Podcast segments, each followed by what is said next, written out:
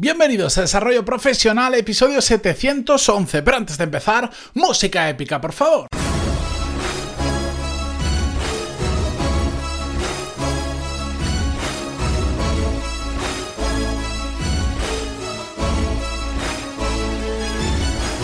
Muy buenos días a todos y bienvenidos un martes más a Desarrollo Profesional, el podcast donde hablamos sobre todas las técnicas, habilidades, estrategias y trucos necesarios para mejorar cada día en nuestro trabajo.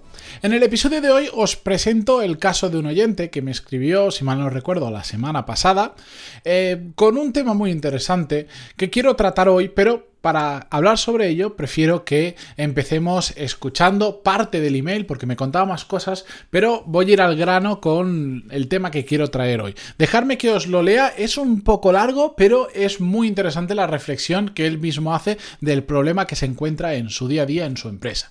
Dice así, bueno, eh, primero me cuento otras cosas y después me dice, siendo este el primer correo que te envío, me gustaría hacer una consulta sobre un tema que me preocupa bastante, del cual he sido consciente hace poco tiempo y que al menos en mi entorno se repite mucho y es el de ser buen finalizador. Puede que lo hayas tratado en algún podcast, pero no lo he encontrado. Si es así, te agradecería que me lo indicases el número. A lo largo de mi trayectoria profesional he formado parte de muchos proyectos y analizándolo retrospectivamente tienen un punto en común y es que cuando llego a la fase final deja de tener puntos de interés y me centro en nuevos retos. Considero que no es una buena práctica, ya que puede peligrar todo el esfuerzo dedicado a lo largo del tiempo de un proyecto y es contraproducente tanto para la profesionalidad que se demuestra al cliente como para la satisfacción personal. Además, la empresa donde trabajo facilita esta situación, ya que, em, que, cuando un proyecto está en su fase final, se le resta importancia, se disminuyen los recursos y por lo tanto se reduce la motivación de todo el personal implicado, alargando más de lo deseado la correcta finalización. Un buen resumen es arrancada de caballo y parada de burro. Me gusta mucho ese resumen. Continúa. Desconozco los motivos que provocan este mal, cansancio, desmotivación, etc. Pero me gustaría corregirlo, tanto en mi persona como en mi entorno. Agradecería que me indicases si alguna vez te has encontrado en esta situación y las claves y consejos para acabar correctamente cualquier proyecto, dejando una buena sensación tanto en los demás como a nivel personal y transmitirlo a un equipo que forme parte de un proyecto. Sin más, aprovecho para agradecerte nuevamente el trabajo que haces. Un saludo. Bueno, muy interesante el email que me envía y de hecho me toca muy de cerca porque mm, lo he comentado en alguna ocasión muy por encima, es uno dentro de los cursos, es una de las clases que doy, que es la de mm, Starters versus Terminators. ¿A qué me refiero con esto? En que la gran mayoría somos starters, nos gusta empezar cosas nuevas, por la curiosidad, porque nos supone un reto, porque, eh, ¿cómo decirlo? A todos nos gusta estrenar ropa, a todos nos gusta estrenar un coche nuevo, una casa, o lo que a cada uno le guste más. Pero realmente lo que cuenta no es lo que empezamos, sino lo que terminamos. Por eso yo siempre digo que en lugar de starters tenemos que ser terminators, terminators de todo aquello que empecemos. Pero esto es muy complicado para determinado perfil de personas y entre las cuales yo me incluyo. Yo también soy de esos que me gusta empezar muchas cosas porque me atrae el saber que tengo que hacer algo nuevo, el que me voy a encontrar nuevos retos, el, simple hecho de empezar me gusta, lo tengo que admitir. Pero también yo hice mi ejercicio en su momento y de hecho lo compartí en, en uno de los mastermind que tengo, etcétera, etcétera. Y desde entonces he decidido que voy a ser más Terminator que starters de nuevas cosas. Porque al final tanto en nuestra vida personal como sobre todo en nuestra vida profesional. No nos juzgan nuestro trabajo o nuestra profesionalidad, no se juzga por lo que hemos empezado, sino por lo que hemos terminado y cómo lo hemos terminado. Esa es una cosa importante que tenemos que tener en cuenta. Pero la otra, que a mí es lo que más me ayuda, es el ¿Cómo decirlo? El, marcarme, eh, el marcarme correctamente los objetivos. Y ya no hablo algo de algo cuantitativo, no vamos a hablar de objetivos SMART y todo esto, sino simplemente grabar a fuego cuál es mi intención final con ese proyecto que estoy haciendo, qué es lo que quiero conseguir. Y en torno a eso que quiero conseguir con ese proyecto, hacer que todo vaya dando vueltas. Es decir, tener un una meta con ese proyecto, tener algo que sea, eh, entre comillas, entendédmelo, algo un motivo superior para terminar ese proyecto. Sea el que sea, cada proyecto tiene mm, su mundo. Ahora ya lo sabéis, os, lo he ido desgranando muy poquito a poco. Estoy preparando una serie solo de eso para contároslo en detalle. Pero estoy preparando para una escuela de negocios de la leche un, un máster con ellos.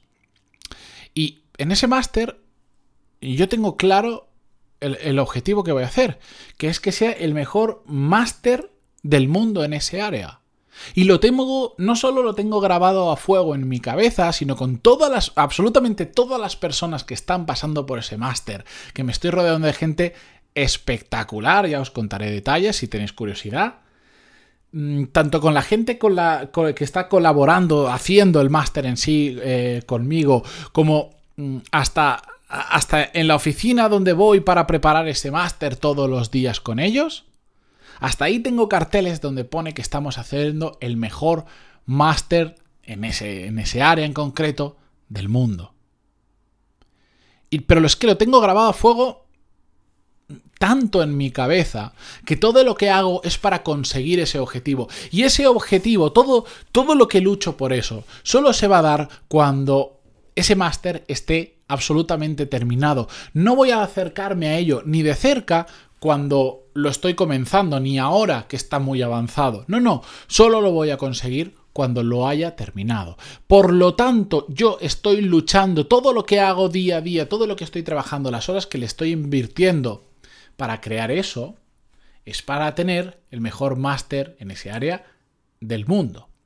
El problema es que muchas veces abordamos proyectos en que directamente no nos planteamos esto, simplemente, venga, es este proyecto, me gusta, es interesante o, me gusta el hecho simplemente de que sea algo nuevo, venga, me pongo a hacerlo y voy a muerte y ya está. Pero como no hay un fin más allá, como no tenemos la intención de lo que sea, a la vez, por ejemplo, también estoy regrabando todos mis cursos, estoy haciendo en, en la parte de formación que es mía, que digamos es Juan Palomo, yo me lo guiso, yo me lo como, yo lo hago todo y yo lo comercializo, que no es de un cliente como el otro caso.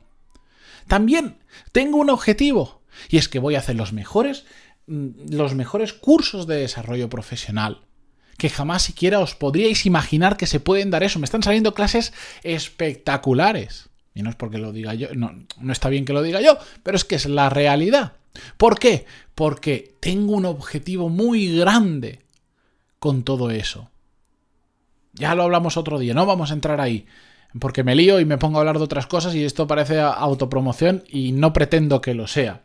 Pero es que cada vez que afrontamos un proyecto nuevo dentro de nuestra empresa para un cliente, tenemos que pensar cómo le voy a transformar a este cliente su día a día, su trabajo, lo que le estemos haciendo, cuando le entregue este proyecto hecho espectacularmente, que sea algo extraordinario si conseguimos sacar ese concepto y lo grabamos en nuestra cabeza, vamos a trabajar a muerte hasta entregarlo hasta el final, pero muy bien, si no simplemente lo vamos a empezar. Y como decía, lo vamos a dejar a mitad. Y si nosotros no somos los que abanderamos, si estamos liderando ese proyecto, tenemos que abanderar la idea de imaginaros que hay un cliente que os dice que quiere optimizar su cadena de montaje de una cosa en específico. Pongo un ejemplo aleatorio, ¿de acuerdo?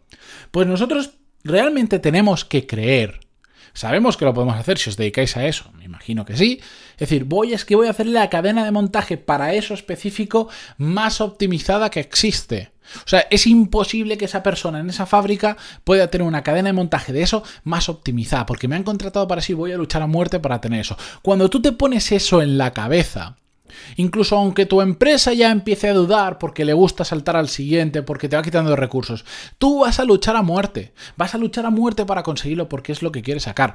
Y cuando lo saques adelante, es una gran diferencia respecto a lo que se hace habitualmente, que era el caso que nos contaba que empiezan con mucha ilusión, pero que poco a poco esa ilusión va bajando, los recursos van cayendo, se tarda más, entregan peor el proyecto, la gente se desmotiva, a ellos también les cuesta más hacer el proyecto, pues si los periodos se alargan, pues lleguen incluso a tener multas por no cumplir fechas, etcétera, etcétera, y empiezas en un círculo vicioso. Pues tenemos que convertirlo en un círculo virtuoso.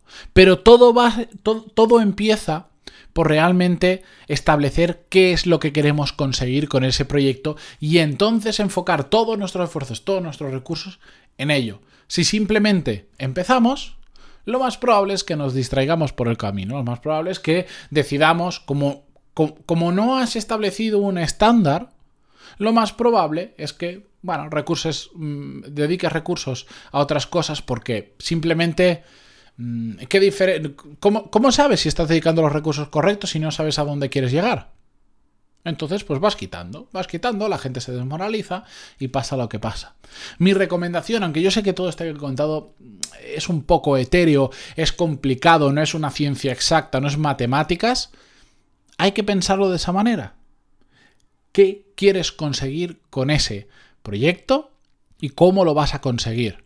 Y entonces te empiezas a focalizar en el resultado y no tanto en el camino y perdiendo la motivación por ahí. El otro día justo hablaba con un amigo que me decía, es que, bueno, tiene un trabajo muy cómodo y entonces me decía, bueno, en mi tiempo libre estoy preparando varios proyectos. Me propuse hacer, creo que eran tres proyectos y, decidí que cada proyecto, con cada proyecto iba a monetizar, no, me dijo 10 proyectos y quería monetizar 100 euros con cada proyecto al mes para que me generara unos ingresos extra a mi trabajo de 1000 euros. El problema es que cuando iba por el cuarto me aburrí. Dice, lo peor de todo es que, que con los cuatro que hice, conseguí más o menos esa meta, algunos un poquito más, otros otro poquito menos, pero más o menos la media mm, sí que lo conseguí, pero me aburrí y lo dejé.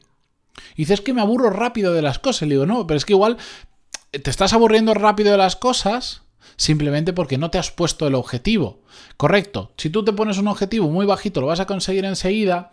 Y a veces perdemos la motivación. En cambio, si tú te pones el objetivo más grande porque sabes que puedes llegar, en su caso es muy obvio, porque lo conozco, tendrás una motivación, te va a costar más, te va a costar muchísimo más, pero no vas a dejarlo por el camino.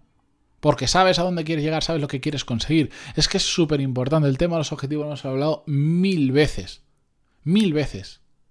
Pero es que hasta cuando estamos trabajando en una empresa, hasta cuando hacemos proyectos para, otros clientes, tenemos que establecerlos. Porque si no, los esfuerzos y los recursos se diluyen en el tiempo y desaparecen y todo empieza el círculo vicioso que os decía. Todo empieza a ir mal. Así que espero que con este caso os sintáis identificados eh, y, ahora le sepáis sobre todo poner una solución, porque es que yo digo, la gran mayoría tiende a ser starter en vez de terminators. La siguiente cosa que comencéis, por ejemplo, decir, va, voy a empezar un hobby este año de lo que sea. Simplemente empezad y terminarlo. O, o marcaros un objetivo, voy a llegar hasta este punto. Y cuando llegue a ese punto, lo, si quiero, lo dejo. Y si no, continúo. Pero tengo que llegar hasta ese punto. En el momento en que empecéis a pensar si es que es un cambio de chip muy muy importante, el decir voy a dejar de empezar muchas cosas y voy a empezar a terminar, aunque sean pocas, pero a terminarlas todas. Ese cambio de chip depende de vosotros, que es lo más complicado. No es ABC, sino que es algo que tenéis que trabajarlo poco a poco, día a día. Así que con esto yo me despido hasta mañana. Muchísimas gracias por estar ahí, por vuestras valoraciones de 5 estrellas en iTunes, vuestros me gusta y comentarios en iVoox. Y mañana volvemos con un nuevo episodio. Adiós.